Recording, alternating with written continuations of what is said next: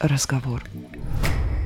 Вы слушаете «Невинный разговор» — подкаст о кино и отношениях. Каждую неделю мы выбираем один фильм, чтобы обсудить его вместе. Мы — это Дарья Лебедева. И Александр Онищук. Здравствуйте. «Рука Бога».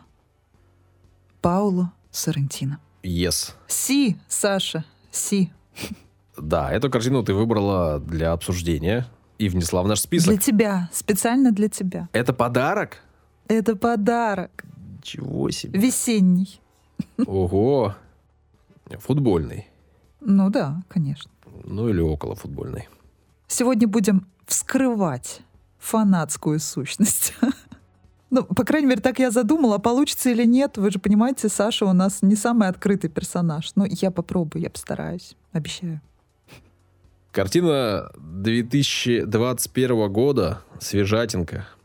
Картина, у которой на кинопоиске оценка 7,6, на IMDb 6,8. Уже такое классическое сочетание, когда у нас фильм ценят чуть больше, чем на Западе.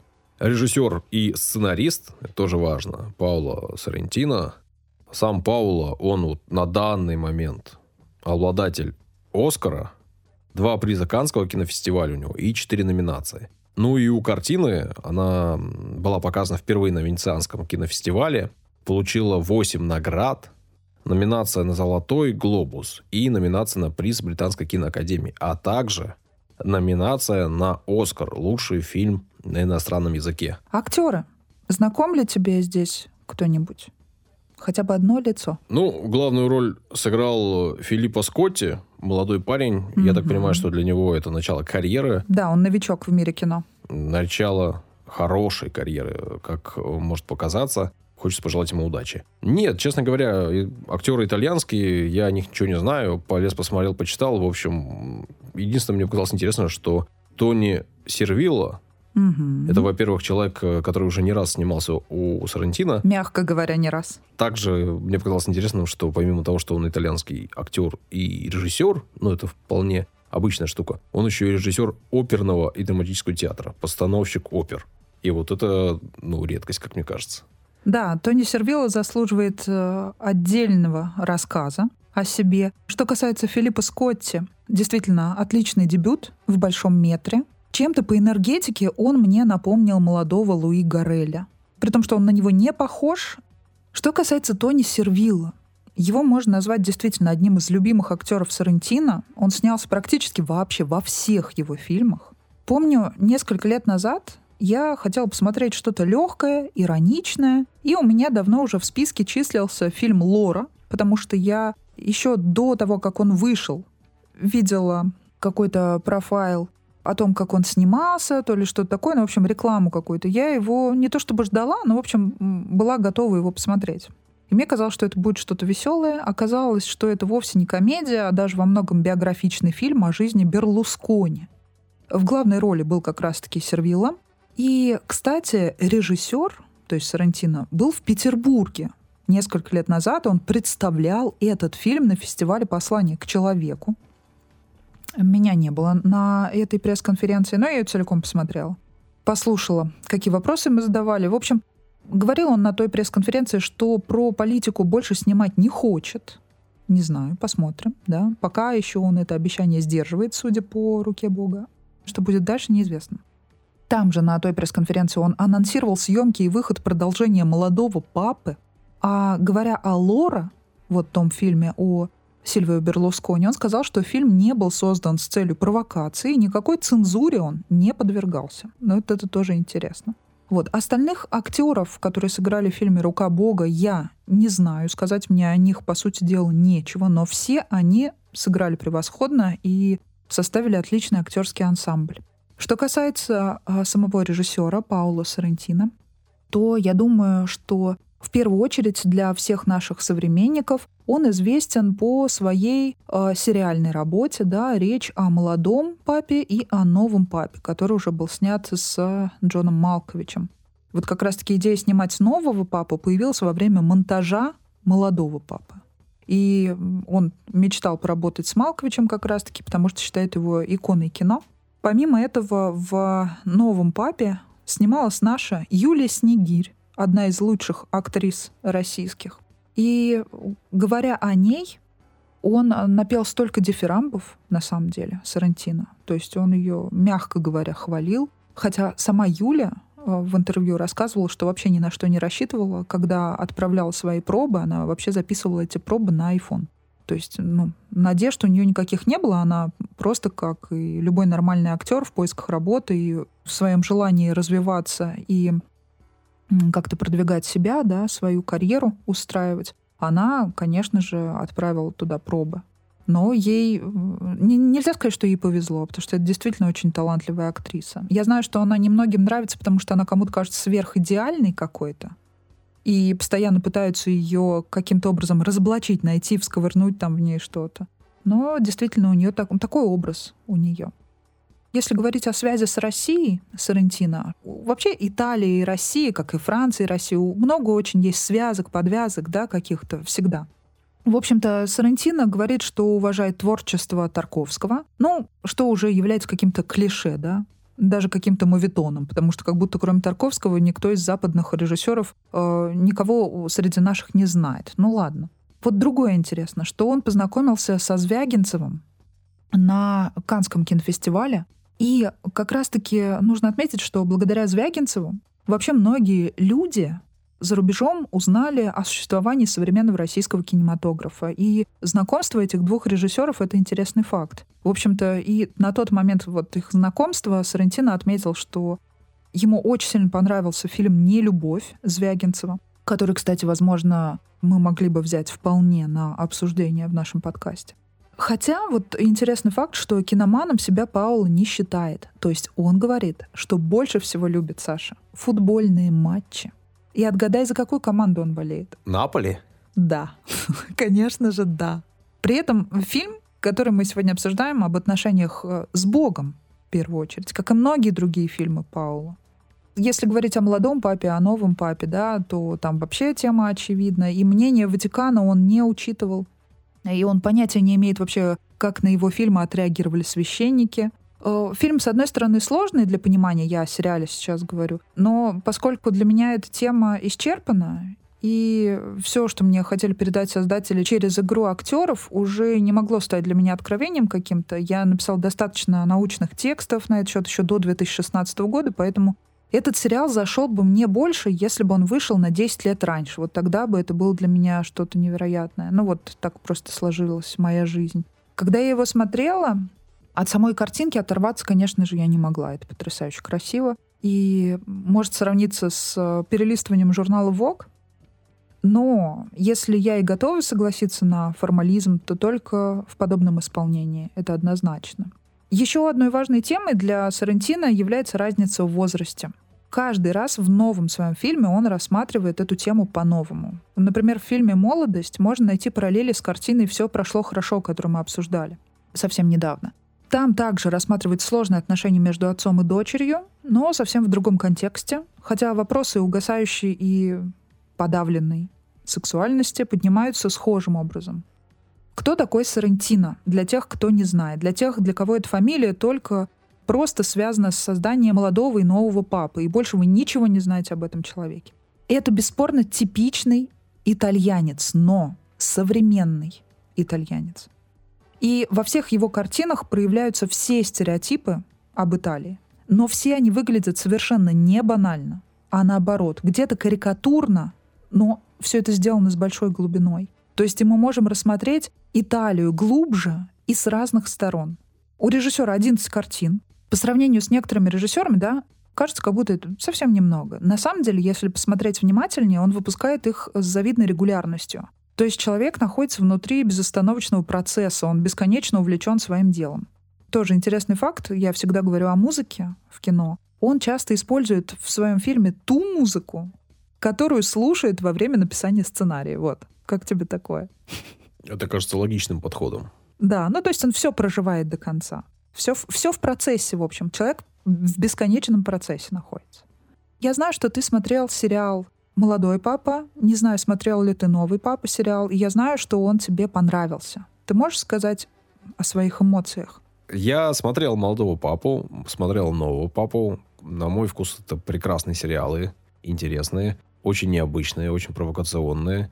И при этом, если сравнивать эти два сериала и этот фильм, Мгм. они очень разные. С одной стороны, у них есть прямые пересечения, и э, видно, в общем, наверное, если смотреть на это с какой-то плюс-минус профессиональной точки зрения, что у этих э, произведений один автор, но с другой точки зрения, сериалы — это такой очень американизированный продукт с американскими актерами, и, в принципе, это такой продукт для мирового рынка.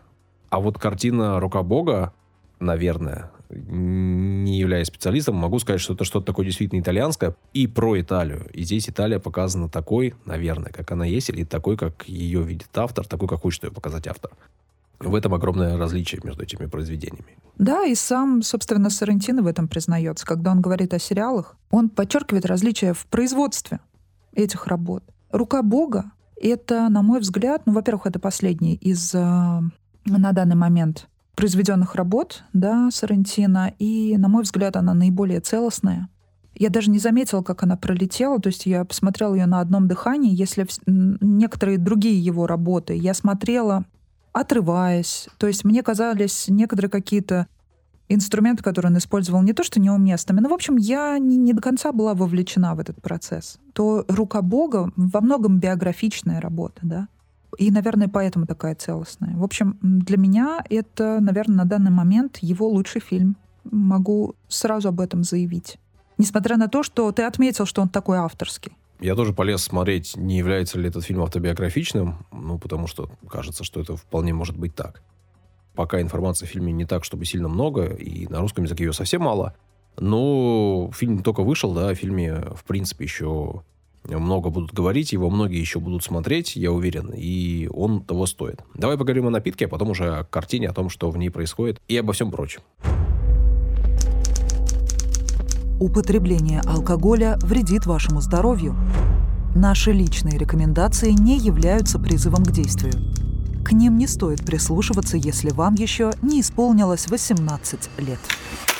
Для полноты ощущений от просмотра и обсуждения картины не хватает всего одной капли, а может и чуть-чуть больше. Предлагаю по бокалу за компанию. Столицей итальянского региона под названием Кампания является Неаполь, родина Паула Сарантино. Мы выбрали среднетелое фруктовое насыщенное розе, созданное из винограда, собранного на побережье Церенского моря. В аромате напитка средиземноморские травы и красная смородина. Во вкусе можно найти малину и миндаль. Я прочитала несколько интервью, которые давал Пауло Сарантино, в том числе российским журналистам, в текстовом варианте и посмотрела несколько его а, интервью и пресс-конференции в видеоформате. Поэтому информации есть, ее не так много. Но кое-что я буду по ходу диалога добавлять. Ну вот. Но в первую очередь я бы хотела, ну, отталкиваясь от названия, чтобы ты сказал, что это за тот самый судьбоносный матч, который дал имя этой работе Паула Сарантино. Потому что для меня это, вот помимо информации в Википедии, больше ничто. Нужно ли знать об этом больше? Скажи. Ну, наверное, кто-нибудь тебе скажет, что, конечно же, нужно, но, скорее всего, этот человек будет старше меня, сильно старше меня. Потому что Диего Армандо Марадонна для меня никогда не был суперзвездой. Мгм. Не в том смысле, что я не знал, кто это, не в том смысле, что я не являлся человеком, который понимает, что он там сделал, да, а в том смысле, что я не был никогда его фанатом, потому что его расцвет, пик его карьеры пришелся на то время, когда я только родился. И лучшие его годы были тогда. А я еще даже не родилась. Ну да. А когда я уже начал заниматься футболом, когда я начал сам играть в футбол, он уже был таким полукарикатурным персонажем, небольшим человечком э, с лишним весом, который там заканчивал свою футбольную карьеру. Можно было посмотреть что-то, да, но тогда не было такого доступа к экранам, э, к записям. Наверное, кто-то скажет, что он был одним из лучших игроков э, мирового футбола, и это, наверное, действительно является фактом, одним из, и в свое время был ярчайшей звездой. Ну, а если касательно эпизода, он забил мяч рукой, забил мяч на чемпионате мира, на чемпионате мира, который они в итоге выиграли. И этот мяч был за- засчитан, а потом все говорили о том, что это мяч, забитый Богом, рукой Бога. Ну, вот как-то так. А как вообще могло такое быть э, Как такое допустили? Арбитры не заметили. Как это? Ар- арбитры не заметили. Это ошибка арбитров, э, которые подумали, что он забил там либо плечом, либо головой. А момент был А достаточно динамичный. это связано напрямую вот с этими современными... Ну, то есть сейчас такое невозможно, я правильно понимаю? Ну, правила футбола меняются постоянно с момента их создания. Мы, кстати, об этом тоже говорили в другом нашем подкасте, в подкасте «Три истории», не раз. Меняются в том числе в сторону контроля над происходящим и над устранением ошибок.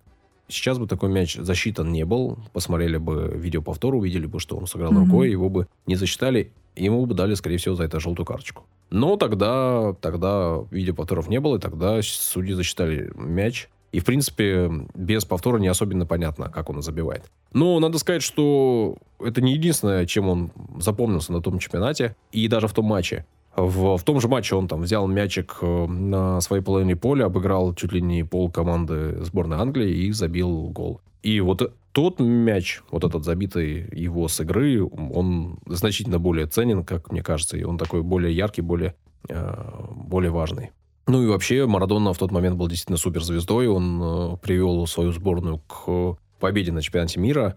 И там э, одноклубники, э, члены команды, члены сборной говорили, у нас тогда было 20 нормальных футболистов и один ненормальный. И этот ненормальный привел нас к победе. И этим ненормальным был Марадона, который, в общем, оказался в Наполе и стал суперзвездой Наполи. Наполи выиграл чемпионство дважды при нем. И, в общем, он такой легенда клуба итальянского. Хотя, конечно, он аргентинец, э, который оказался в Италии. Да, как так вообще произошло, что в Италии его обожествили? Ну вот я с своей колокольни, да, грубо говоря, с учетом того, какие темы я всегда исследовала, я это могу объяснить только вот такой устойчивой религиозностью итальянского народа вообще. То есть они вообще склонны что-либо обожествлять и идеализировать некоторые вещи, но это в основном касается сугубо итальянских каких-то стереотипных конкретных вещей. Но здесь действительно, пусть там суперталантливый футболист, но он аргентинец. А мы даже в фильме видим, а, что его ждали. То есть они были фанатами, фанатами Марадонны. Чем можно это объяснить? У них же в Италии есть свои сильные футболисты на тот момент. Или я вообще глупость какую-то говорю, не соображая ничего в этом спорте? У любой нации, у любой команды есть свои сильные футболисты, но Марадона, Мгм. как бы я не оценивал его лично, э, не являясь его фанатом, он является одним из лучших игроков в истории. Пеле, Марадона, Месси, Роналдо. Вот имена, которые уже не будут забыты. Сейчас есть ряд молодых футболистов, которые на это претендуют, и, скорее всего, тоже станут э, такими же А подожди, суперзвездами. Саша, а как же Анопка? Он, безусловно, легенда нашего футбола. Так вот, Марадонна был уже звездой, когда приходил в Наполе и стал суперзвездой Наполи. Он выиграл чемпионат мира, уже играя в составе этой команды. Но эта ситуация не, не такая уж исключительная. Тот же Месси, да, тоже аргентинский футболист, которого часто сравнивают с Марадонной. Он стал суперзвездой в Барселоне. Это испанская команда, каталонская команда, каталанская команда. Тут уж как вам Мгм. Можно и так, лучше. и так. Да, да, да. Так вот, э, ну, единственное, что Марадона пришел уже в статусе звезды э, в команду итальянскую, а Месси вырос в Испании, пришел туда совсем-совсем молодым пацаном, 14-15 лет, по-моему. Но в целом эта ситуация нормальная. Тот же Роналдо переходил из клуба в клуб и становился суперзвездой Реала, уже приходя в статусе звезды. Это нормально для футбола. Также бывало и в России не раз приходили к нам футболисты, становились легендами нашего клуба и в Санкт-Петербурге, и в других российских клубах. Это нормально, так э, относятся люди к звездам, к футболистам, к парням, которые бьются за цвета флага, как это принято говорить. Просто знаешь, я на что обратила внимание? Я когда слушала вот эту пресс-конференцию, послание к человеку, которое несколько лет назад состоялось, э, председателем был, понятно, Алексей Учитель, режиссер наш, и гостем Паула Соррентино, да, который сидел перед журналистами, отвечал на их вопросы, но он отвечал в том числе на вопрос самого Алексея Учителя, который не мог не воспользоваться да, такой возможностью. И он тоже является футбольным фанатом, как выяснилось, оба этих режиссера футбольные фанаты. И на тот момент учителя волновал такой вопрос. Он задал его Соррентино, спросив, не относитесь ли вы ревностно к тому моменту, что значит, тренер команды Наполи был куплен, я так понимаю, Абрамовичем на тот момент для Челси. Ну, если я ничего не путаю. И тот ответил, в общем, что да, это очень хороший тренер. Мне жаль, что э, наша команда его лишилась, потеряла. Ну, то есть они э, на самом деле всегда за свое. То есть у них такой, он в первую очередь себя не итальянцем считает, а именно неаполитанцем. Очень переживает за утечку, так сказать, талантливых людей из их э, региона. Очень любит свою малую родину, в общем-то, потому что Италию нельзя назвать целостным государством, да, он такой коренной южанин настоящий. И поэтому, даже вот судя по этому ответу на этот вопрос, можно понять, что они своих ценят больше. Я поэтому тебе вот этот вопрос и задала. Ну, то есть, э, несмотря на всю гениальность там каких-то э, людей с мировым именем, они в первую очередь обычно любят именно вот своих. Ну, если человек приходит и делает свою работу честно, выкладывается на все сто процентов и всей душой горит тем делом, которым он занимается, и ты веришь в него, то тебе через какое-то время перестает быть важно, где он родился и э, как, кто он по национальности, если он искренен в своем деле. В этом фильме даже показан эпизод, да, где Марадонна э, бьет штрафные, раз за разом отрабатывает один и тот же удар, который он делал mm-hmm. миллионы раз, наверное. И один из персонажей, брат главного героя, говорит о настойчивости. И эта настойчивость, если есть в футболисте, если он весь выкладывается, если он весь отдается делу, он становится своим. Это нормальная ситуация даже для тех небольших клубов, да, или тех э, исключительных клубов, где очень сильно а, любят своих и делают ставку на своих. Наполи, конечно же, один из таких клубов, да, который никогда там не ассоциировался э, со сборной мира, и приход одной суперзвезды большой, да, но в те годы, когда он становился чемпионом, туда приходили звезды, там были деньги, и там собирался коллектив, но просто все работали честно, поэтому, если человек работает честно, почему бы не сказать ему спасибо за это, почему ему не проявить свою любовь, если тем более он талантлив и хорош. Да, причем настолько талантлив, что даже я так понимаю, вокруг его имени образовалась не просто какая-то фанатская история, а больше даже напоминающая сектантскую историю. Поэтому я не просто так связываю это. Ну, то есть любой фанатизм и любая фанатичная природа какая-то, она идентична в любой социальной сфере. Поэтому здесь именно вот эта итальянская такая религиозность, аутентичная, не сравнимая даже с какими-то другими странами. Ну, можно сравнивать, но они все равно немножечко другая природа, разная у них.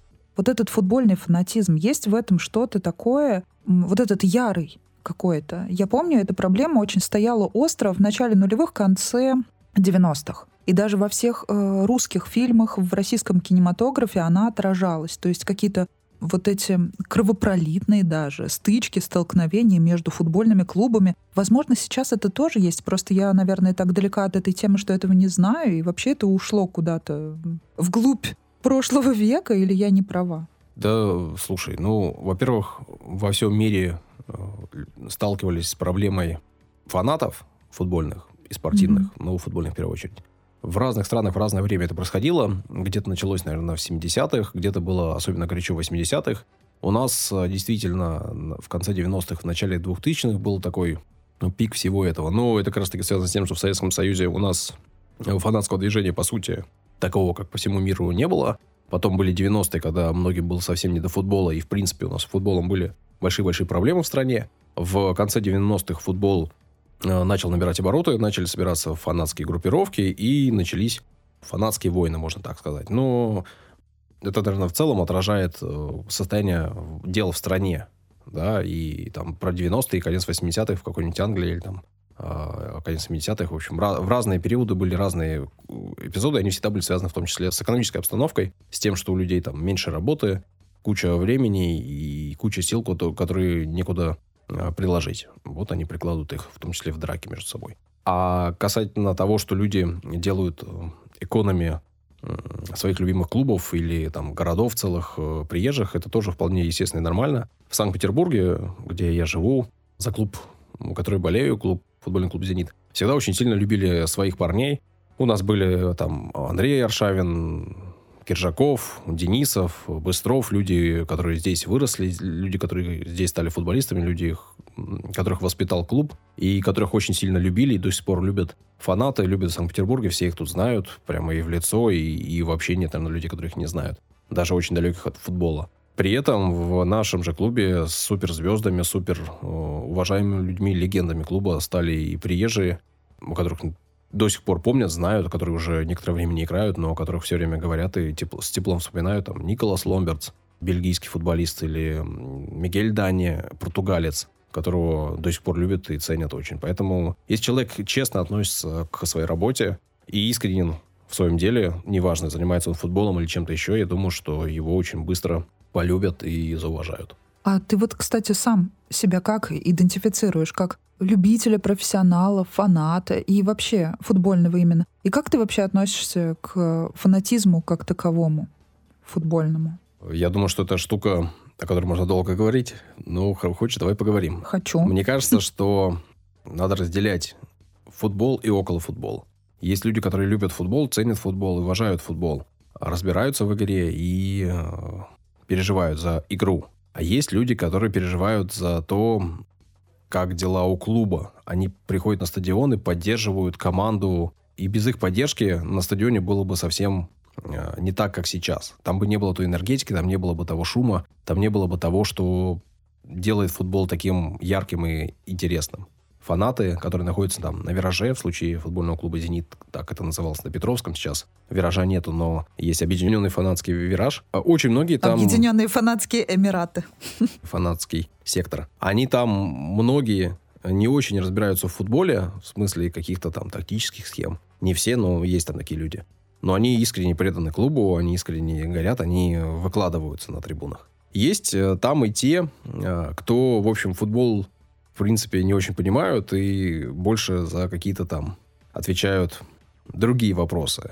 И раньше таких людей было больше. Есть такое движение около футбол, которые вообще, в принципе, там любят подраться, и они не, не доходят на стадион, они просто идут и дерутся между собой. Это такая отдельная субкультура, сейчас э, совсем не поддерживаемая клубом. Отдельная бескультуре.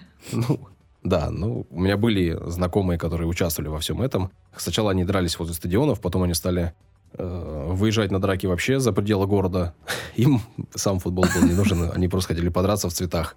А, ну да, это как спор ради спора, а это да, только повод футбольной Ну да, тематики. да, просто есть э, люди там в бело-голубой, сине-бело-голубой форме, а есть люди mm-hmm. в, в красно-белом. И они просто дерутся между собой, потому что это отличная возможность подраться. Вот, а что касательно меня, я... Было время, когда я вообще не пропускал несколько лет э, матчей «Зенита» ни одного. Ну, по крайней мере, не то чтобы я ходил на стадион, но не пропускал ни одной трансляции. Были годы, когда я за футболом почти не следил, там, в самом начале 2000-х, потому что не было на это времени, занимался другими делами. А сейчас я смотрю футбол, работаю в околофутбольной сфере. Слежу за всем за этим, люблю футбол. И никогда не называл себя фанатом, но могу сказать, что я очень-очень люблю футбол. Но это такая мне понятная, близкая позиция. То есть вот то, как ты о себе говоришь в этом смысле, для меня кажется более приемлемым. И вот, например, как э, режиссер, Алексей Учитель, да, говорит, для меня каждый футбольный матч это как э, отдельное кино. Ну, то есть вряд ли он, да, каким-то образом там фанатскую атрибутику вот эту использует и участвует в жизни там клуба, например, какого-то любимого и так далее. То есть он просто воспринимает это вот так, как он описал. И это тоже для меня приемлемая какая-то история. Но не ну, э, разные люди по-разному относятся к разным э, вещам и событиям. Но я тебе точно могу сказать, что без фанатов, вот без тех людей, которые ходят mm-hmm. на матчи, не всегда трезвые, не всегда супер позитивно настроенные к людям, поддерживающим другие команды, скорее всего, наоборот. Без них на трибунах было бы совсем-совсем не так. И на стадионах. И это очень важная составляющая. Э, любого футбольного клуба. Именно поэтому фанатские движения поддерживаются клубом, несмотря на то, что они и штрафы приносят, и кучу проблем из-за них бывает у клубов. Все равно эта часть футбола очень важная. И без этого... Ну, это понятно. Это публичная да. деятельность любая. Без зрителей она ничто. Она да. перестает быть публичной. Это, ну, само собой, то же самое, что и кино в этом да. смысле. И если уж переходить наконец-таки к обсуждению фильма, то тут очень показано э, так ярко, красиво и четко любовь не только фанатов, но и всего города, клубу, да, насколько это важен. Победа клуба, все выходят э, флагами. В этом смысле Питер примерно так, так же э, выходил на улицы и встречал футболистов с первыми трофеями, с первым чемпионством, с последующими чемпионствами. Это было такое единение города. Понятно, что в городе там сколько, 5, 6, 7 миллионов людей. Понятно, что не выходило такое количество людей, но там весь Невский был забит людьми. Э, в Пулково их встречали толпы. На Дворцовой стояла толпа людей. Когда-то у СКК было просто море людей, встречающих футболистов. Поэтому в этом смысле мы на итальянцев э, похожи. И вот на наши города чем-то похожи. При этом, когда я смотрел этот фильм, я постоянно думал о том, что насколько же мы не похожи с итальянцами. Если мы смотрим фильмы американские, практически всегда, даже когда там показывают глубинку, я очень часто э, могу провести параллели с тем, как живут у нас. В этом смысле мне кажется, mm-hmm. что мы с Америкой очень похожи. С Францией мы с тобой много смотрим французских фильмов. В целом, я понимаю французов. И то, как они живут, я понимаю.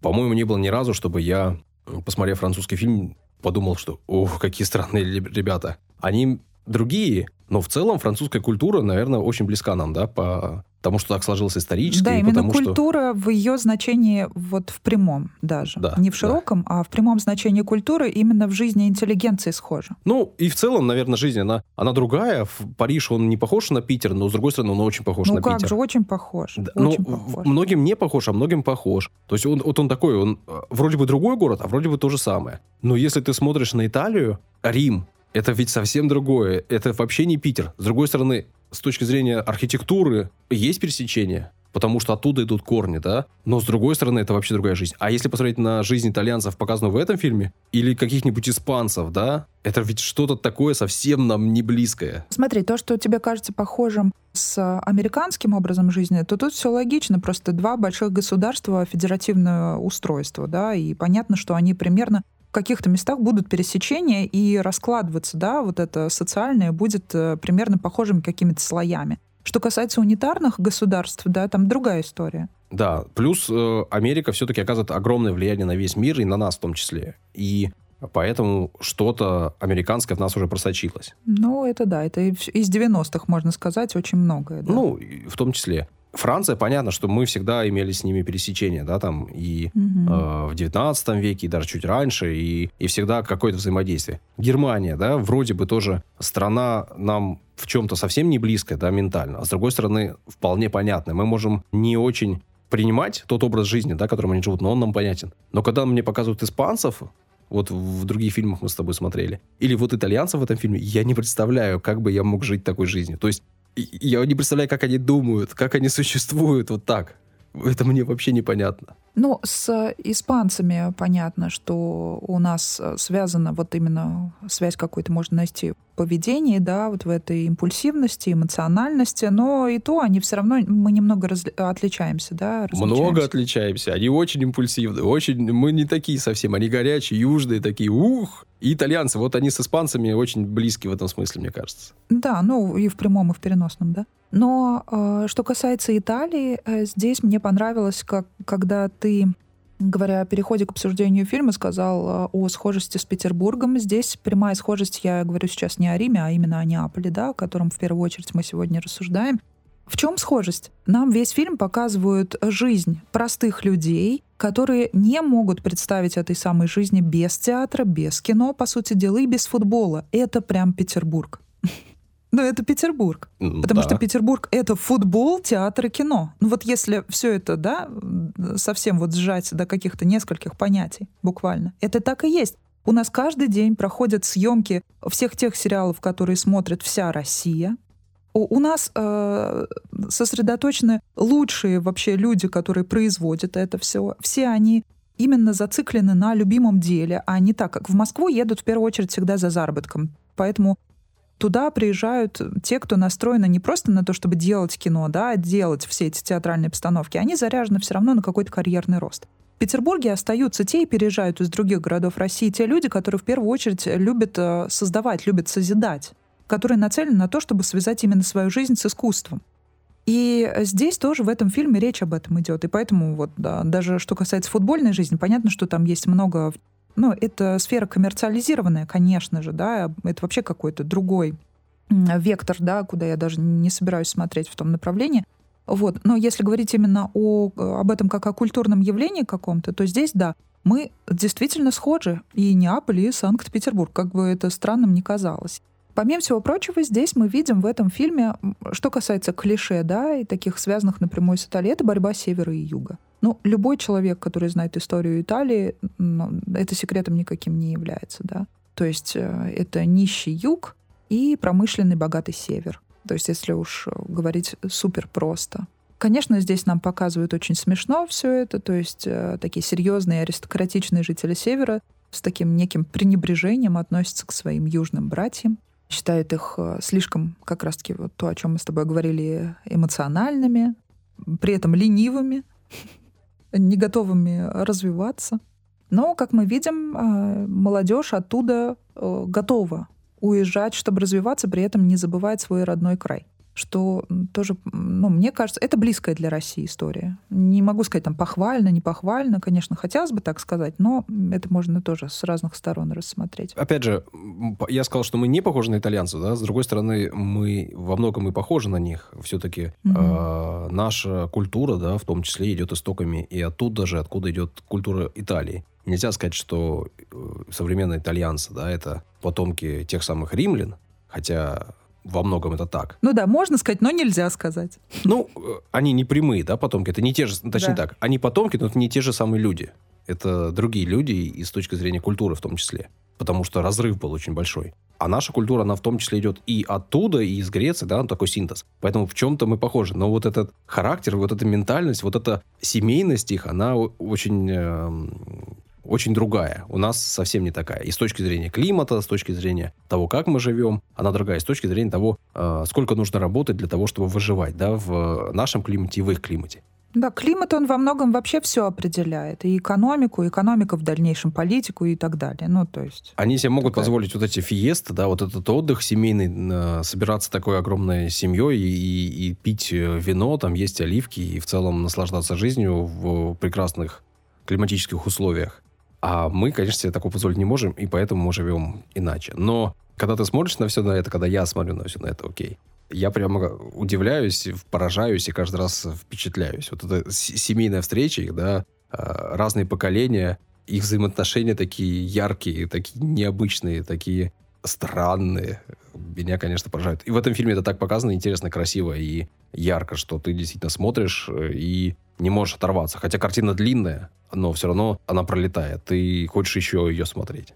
Круто. Я говорю, это вот действительно самый подходящий эпитет, она цельная. Вот настолько цельная, что не вырвать ничего. Вот все настолько перетекает плавно одно из другого. И каждый персонаж настолько характерный, да, и вроде бы карикатурный как будто бы, но такая тонкая вот эта линия, за которую не перешел создатель этой картины, да, поэтому все остались именно с характерами. А вот я не понял, это карикатуры или это реальность? Вот такие персонажи, они действительно встречаются? Или это все-таки преувеличение? Или это все-таки сгущение красок? Я думаю, что это не преувеличение. Я в Неаполе не была. Но я была на Сардинии, причем в самой-самой-самой глубинке. И там действительно есть все вот подобные персонажи. Их можно найти. Поэтому именно в глубинке итальянской, я думаю, это зерно, это истинное воплощение в этой картине. Здесь карикатуры, мне кажется, никакой нет. И здесь мы видим, что, конечно же, Фабье, это, по сути дела, Паула Сарантино, юный, он э, расставил там маячки, режиссер свои, да, какие-то вот напоминалочки, но многие образы, которые он экранизировал, они были собирательными, в том числе вот та самая встреча с режиссером Антонио Капуано. Это реально существующий режиссер, ни одного фильма его я еще не видела, не добралась до них, но теперь я заинтересовалась, и, возможно, там пару фильмов я посмотрю. Не знаю, даже не могу предположить. Обычно я уже заранее могу предположить, понравится мне или нет. Вот тут вообще для меня тайна загадка.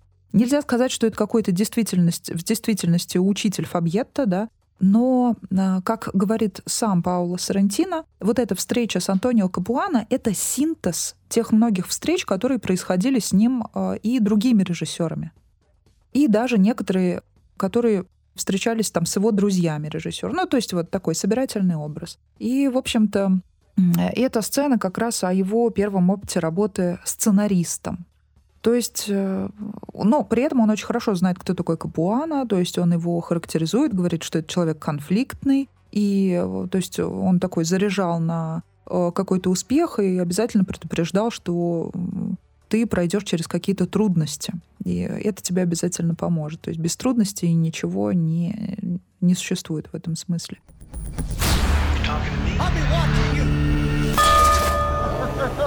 I'll.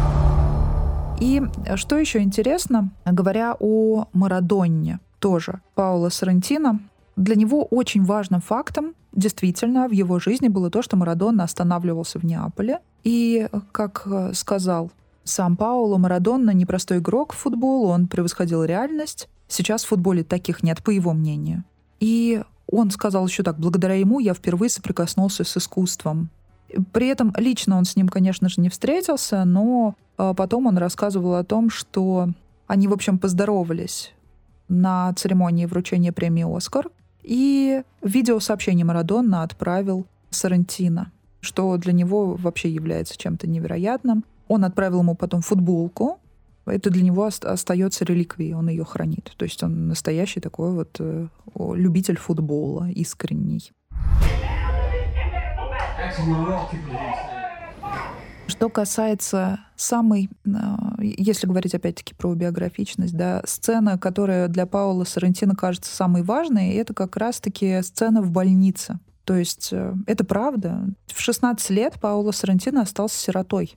Это абсолютная правда. Он эту картину сказал, что пересмотрел чуть ли не около 40 раз. Он сам ощущает присутствие себя в этом фильме, несмотря на множество собирательных образов. И вот здесь конечно же, его это самого трогает в первую очередь. То есть э, он говорит, что э, может возникнуть ощущение, что эти люди никуда не уходили, в другие сцены включались элементы художественного вымысла, чтобы построить границу между кино и реальностью. Ну, то есть он сам признается в этом. Но он говорит о том, что эти сцены все равно близки к реальности. Хотя для него это в первую очередь кино. Вот такое отношение человека. Вот еще забавная сцена про театр. Вот скажи мне, ты э, часто вообще в театр ходишь или нет? Последнее время совсем не хожу. Как началась пандемия, не был еще ни разу. Угу. Просто здесь мне так понравилась вот эта сцена с публичным высказыванием Капуана да, во время спектакля, где мы пока, как бы нам режиссер Паула Сарантино, да, дает возможность самим оценить игру вот этой девушки, которая, вот на мой вкус, а, очевидно, переигрывала. И я смотрю, думаю, М, это что дальше будет? Это задумка такая или как? И тут он встает и говорит, да ты переигрываешь. Прям посреди спектакля она расплакалась, убежала. В общем, это достаточно смешно. Но а, просто э, речь о доверии к режиссеру. Ну, то есть, когда ты смотришь, и где вот та грань, и ты думаешь, хм, а может так и надо, а может это я ничего не понимаю, потом, да нет, я все понимаю. И тут встает режиссер и говорит, что да, ты действительно переигрываешь. Ну, потому что в театре реально часто люди переигрывают. Такая природа театра. Я по этому поводу, да, и не очень большой фанат театра, потому что часто, к сожалению, на мой вкус, люди там переигрывают. Угу. Театр вообще связан с тем, что эмоции надо усиливать. Нужно усиливать голос очень часто, потому что подавать нужно это все. Поэтому мне в этом смысле кино, хорошее кино, ближе и понятнее, потому угу. что там, как мне кажется, проще показать реальную жизнь, настоящую жизнь. В театре все-таки очень много условностей. При этом есть очень крутые работы, есть очень крутые произведения, которые справляются с задачей, которые действительно тебя погружают. Но все же для меня это такой чуть более, э, чуть более сложная форма для меня это. И чуть более, как мне кажется, уже такая устаревшая, потому что кино — это следующий, как мне кажется, этап развития того же самого. Э, раньше не было возможности снимать кино, и люди ставили произведения на сцене. Теперь есть возможность снимать кино и показывать то же самое, те же самые истории, те же самые эмоции, но более интимно давать тебе возможность. А я тебе могу такой пример привести. Недавно я посмотрела спектакль, который выглядел кинематографично. То есть так вообще у нас в России больше нигде не ставят, кроме как в Гоголь-центре, потому что это спектакль «Обыкновенная история» Кирилла Серебренникова. В Москву я ездила, посмотрела этот спектакль. Там играет Агранович и еще несколько известных вообще потрясающих актеров. Можете зайти на сайт посмотреть это вообще, по идее, классический спектакль, но он воссоздан там настолько современно, да, и все эти события вплетены в такую современную канву, при этом выглядит все, как будто ты фильм посмотрел, а не на спектакль пришел. То есть как раз вот того самого, о чем ты говоришь, что тебе мешает следить за э, тем, что происходит на театральной сцене, этого тут нет. Я в полнейшем восторге вообще была от этого спектакля. При этом я не могу сказать, что я достаточно часто хожу. То есть, конечно же, я чаще хожу в кино. Что тут скрывать, и так это понятно. Что касается самого Паула Сарантино, он к театру как раз-таки, как мы уже понимаем, относится двойственно. То есть он театральных актеров очень любит, и с людьми из мира театра он общается охотно. При этом сам он ставить что-то в театре не хочет, потому что ему кажется, что там этот мир более ограниченный, чем мир кино. В мире кино можно воплотить гораздо больше всего. больше своих идей, что вполне логично. Вот ровно то, о чем я и сказал, да. Э, кажется, что просто кино — это следующая стадия развития. Того же самого. Как в театре бывали и разные форматы, и разные жанры, и какая-нибудь там оперета в театре, да, это, по сути, развлекательный жанр легкий жанр. Ну вот Кирилл Серебренников мне доказал недавно обратно. То есть здесь можно поспорить, потому что театр до сих пор уживается с кино и никуда не собирается исчезать. Не-не-не, я не говорю, что он исчезнет, я не говорю, что в нем не бывает чего-то по-настоящему очень крутого, просто я говорю, что кино чуть больше возможностей дает, как кажется. При этом в театре по-прежнему очень много всего крутого. В театр нужно ходить, нужно знакомиться. Просто э, очень часто люди, придя в театр там, на одно-два произведения, на одну-две пьесы, э, сталкиваются с тем, что они вообще не понимают, что это, потому что это что-то из прошлого века, что-то нам сейчас не близкое непонятное, и люди пугаются и больше никогда там не оказываются. Надо э, пробовать, надо смотреть, надо выбирать, и нужно анализировать, на что ты пришел и почему ты на это пришел. И что-то из прошлого века очень круто, и нужно ходить смотреть. Так что нет, это я не тот, кто скажет, что в театр ходить не нужно, и скоро будет только телевидение, и ничего кроме телевидения, когда, помнишь, в одном известном кинофильме советском. Да. Ты меня несколько выпусков назад, во время обсуждения фильма «Озона», спрашивала про сексуальность. И угу. я тебе сказал, Мы что на сладенькой там... решили эту тему оставить, да, как всегда? Ну, Давай. просто пришли мы к этому. Да. Я тебе сказал, что э, я там не увидел лишнего. А вот в этом фильме, например, вот эта актриса играет на сцене. Почему она играет э, в том образе, в котором э, она там показана? Мне не до конца очевидно. Почему настолько тонкая на ней одежда, настолько просвечивающаяся? Слушай, ну это вообще совершенно неважный фрагмент. Если уж говорить о сексуальности и этой теме, то здесь есть два важных э, момента в этом фильме. Это, во-первых, э, тетя, красивая женщина, муза Фабьета, да? Вообще тема инцестуозная вот эта вот вся.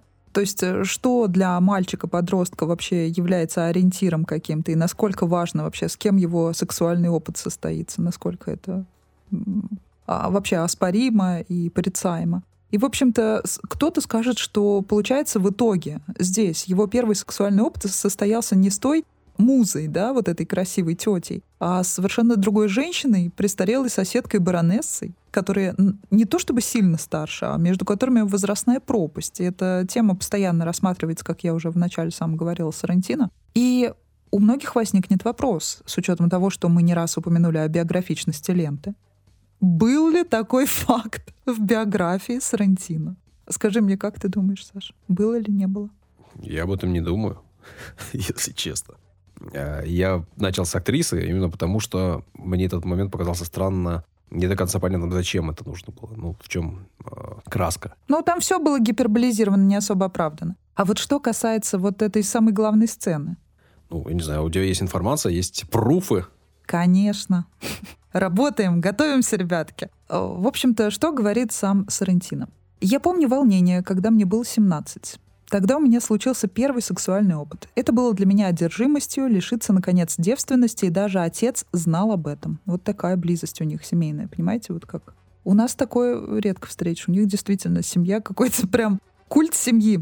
Говорит он, мне нужно было просто сделать это, и неважно с кем. Собственно, эта же мысль транслируется и в кино. При этом, продолжает Сарантино, сцена секса с баронессой сильно старше героя не взята из реальной жизни. Но я бы хотел, чтобы она была такой.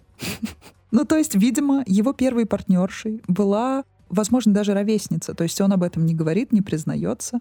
Но здесь он для того, чтобы вот этот э, усилить ощущение, что был такой гротеск, да, он э, все-таки взял вот эту женщину. Точнее, она его взяла. Ну, в общем, ладно. Бабушку, давай будем откровенны. Ну да, бабуля. Да. Но... Трезвая такая. Иди сюда. Не самая, честно, на мой вкус, приятная сцена этого фильма. Это какая, правда, соглашусь. Прям, фу. А, возможно, я не прав. Не то, чтобы я к женщинам имею какой-то старшим. Дело не в эйджизме, а только в эстетическом восприятии и нашем индивидуальном. Да, и в сексуальных предпочтениях, да, все верно. Mm. Что касательно тети, я, честно говоря, не до конца понял вообще, в каких они э, семейных отношениях друг с другом прибывают. Не только этот парень и эта тетя, а в целом их большая семья. Кто кому кем приходится, насколько они близки. А я так понимаю, это не особо важно. Да, я тоже не особо разбиралась. Нет, вот эта баронесса, она не родственница, а вот та тетя красивая, это прям тетя. Но тетя, она кто? Она сестра мамы, сестра папы, или она какая-то троюродная, четвеюродная, пятая ну, какая-то сестра мамы, мне показалось, что сестра мамы. Ну, об этом не, не было родная. сказано напрямую, да. И, а там еще были другие люди и другие родственники. Кто они кому приходится, непонятно. Вот этот мужчина, которого посадили в итоге, она, он кому кем приходится? А вот этот дед, дядя старший, в, по который говорит про руку Бога в шляпе седой, он кто? Кому? А, ну, в общем. Поэтому она может быть не вполне его тетя, вот прям сестра мамы или сестра папы. В общем, семейное быть... дерево очень ветвистое. И э, тема старости и молодости — это вечный контраст в фильмах Сарантино. Поэтому если вам эта тема интересна, вы можете практически все его фильмы посмотреть. Ну, подряд уж не стоит. Но все-таки здесь все это умеренно показано. Я не могу сказать, что здесь на этом вот главный акцент фильма стоит. Нет, все-таки это очередная история взросления.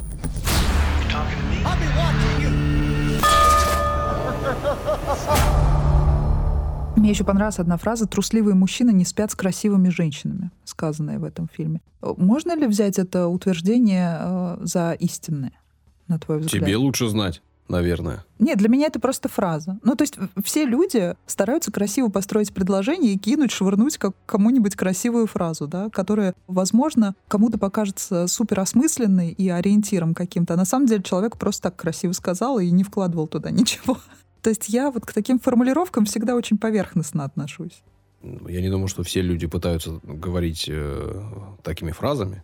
Некоторые люди пытаются так говорить, и, и у некоторых людей получается говорить афоризмами. Это крутой афоризм. Э, я думаю, что он вполне имеет право на жизнь и подкреплен фактами некоторыми. Угу. Но здесь речь идет о каких-то женщин, которые кажутся со стороны холодными, да, не какие-то веселые хохотушки, а такие с ледяными взглядами. Ну, при том это не всегда э, специально делается, да, у, у всех разная природа, природа поведения и так далее. Это вообще много чем обусловлено. И понятно, что к таким женщинам сложно иногда бывает мужчинам подойти, да, особенно если они привлекательны. И как-то речь об этом. Да видимо... не, ну я думаю, что просто о красивых женщинах. Красивые женщины достаются уверенным мужчинам. Ну, типа, все, все просто, понятно. да? А, ну, окей. Зачем мы так долго об этом говорили, да? Что мне понравилось тоже здесь, это формулировки. Да? Главное, когда тебе есть что сказать, это имеется в виду напутствие режиссеру. То есть, когда тебе есть что сказать, ты картину снимешь, это правда. И лучше бы побольше бы режиссеров, которым есть что сказать, действительно. И главное правило — никого не слушай, потому что советчиков всегда очень много, а когда ты нацелен на какую-то определенную точку и к ней стремишься, да, ты в любом случае достигнешь ее. Если не произойдет чего-то вообще от тебя независящего, да, своим трудом ты все равно этого, этого достигнешь, и не, ну, не нужно никого слушать и сходить на разные какие-то разветвленные тропинки, усложнять себе это. Действительно, это слова одного из героев фильма, но к этим же словам, кажется, прислушивается сам режиссер. Он боготворит и превозносит Филини, о котором мы уже не раз упоминали, но еще его картины обсуждения не брали. При этом Сарантин сам себя гением не считает. Но он снял настолько трогательный и самый цельный, как мы уже выяснили из всех его фильмов, который просто не может оставить равнодушным зрителя. Это не просто история взросления, это история взросления одного из лучших режиссеров современности, на мой взгляд. Длинным получилось наше обсуждение, таким же длинным, как фильм. Хочется верить и надеяться, что таким же целостным и монолитным. Хотя на это я пока не могу претендовать и быть в этом уверенным. Спасибо всем, кто дослушал до этого момента. Высказывайте свое мнение. Есть еще куча тем даже в этой картине, которую мы не обсудили. Возможно, вы захотите договорить с нами. Э, не стесняйтесь, пишите. Мы с удовольствием продолжим уже диалог или начнем диалог с вами. Мы с удовольствием ждем новых работ Пауло Сарантино, желательно с Шоном Пеном в главной роли, или, возможно, с кем-то из российских актеров. Были бы очень рады. Я знаю, что сам режиссер хотел бы вновь поработать именно с Шоном Пеном, поэтому э, я только за лично. В общем, ждем от вас каких-либо реакций. Приятного кинопросмотра, приятного обсуждения, всего хорошего. Пока-пока. Thank you.